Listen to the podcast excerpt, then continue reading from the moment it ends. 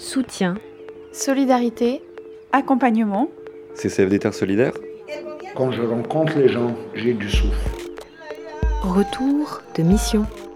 Le temps d'un café avec Mathilde Brochard, chargée de mission Pays Andin au CCFD Terre Solidaire depuis trois mois. Alors Mathilde, bonjour. Tu viens Bonjour. euh, donc récemment de prendre tes fonctions comme chargée de mission partenariat pour les pays andins, à savoir donc le Pérou, la Bolivie, la Colombie. Ton prédécesseur euh, Martin Willem nous avait raconté dans la saison 1 du podcast sa rencontre avec les femmes de l'association colombienne ILSA, qui aide les communautés isolées à défendre leurs droits. Avec toi, direction le Pérou, où tu es parti euh, en octobre dernier. Alors, euh, comment était cette première mission pour toi? Pleine de découvertes euh, du métier notamment et puis de, de nos partenaires aussi. C'était une mission euh, extrêmement euh, passionnante et colorée. Et alors, combien de temps est-ce que tu es resté euh, au Pérou? Donc je suis restée au Pérou trois semaines et demie, une semaine à Lima où se trouve le siège de la plupart des partenaires qu'on accompagne au Pérou. C'était l'occasion de donc pouvoir me présenter en tant que nouvelle chargée de mission sur la zone.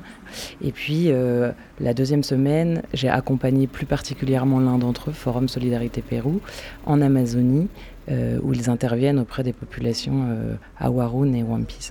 Et alors, euh, justement, c'est durant ce périple avec le partenaire que tu as vécu un moment, enfin une rencontre plutôt particulière. Est-ce que tu peux nous raconter? Il y a eu beaucoup de rencontres très belles et euh, très fortes pendant cette semaine euh, de mission terrain. Euh, mais une qui m'a particulièrement impactée, c'est la rencontre avec Amanda. C'est hum, une leader amazonienne euh, Awarun, donc euh, ce peuple qui compte 70 000 euh, personnes réparties sur quatre départements amazoniens du Pérou.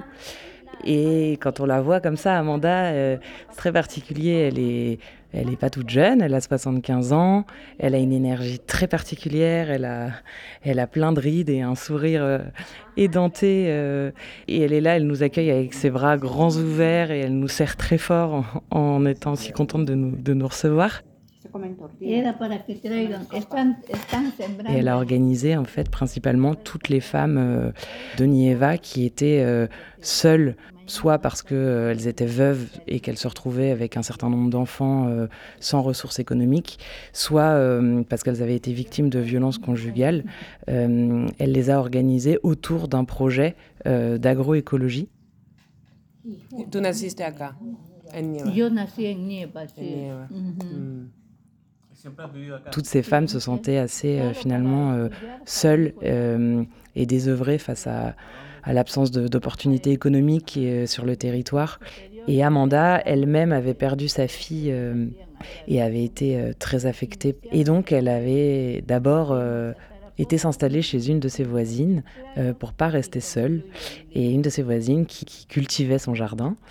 Et Amanda s'est mise à cultiver le jardin euh, avec cette voisine et puis à appeler petit à petit les autres voisines qui étaient euh, aussi seules euh, et tristes chez elles. Et elles ont commencé à tous les jours se retrouver pour euh, euh, cultiver ensemble leur jardin. Et elles se sont rendues compte, c'est comme ça qu'elles nous l'ont dit, que petit à petit le rire revenait dans leur, euh, dans leur vie, que tous les jours elles, euh, elles étaient... euh, euh, vraiment dans une grande joie de se retrouver et qu'elles commençaient à revivre avec ce projet et petit à petit maintenant à gagner euh, un prix au niveau régional et qu'elle essaye même de connecter à des chaînes de, de commerce équitable euh, internationales. Dándole buen sentido. Acá también hay felicidad, pero usándole como es debido todas las cosas que Dios nos ha dado.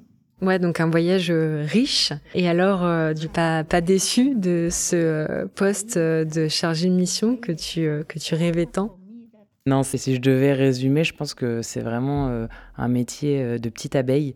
En fait, on vient euh, polliniser plein de, petites initiatives entre elles, les connecter entre elles aussi pour qu'elles elles aient plus de force et plus d'impact. Et ensuite, on s'en fait l'écho sur nos propres territoires ici en France. CCFD Terre Solidaire C'était Le temps d'un café avec, un podcast proposé par le CCFD Terre Solidaire.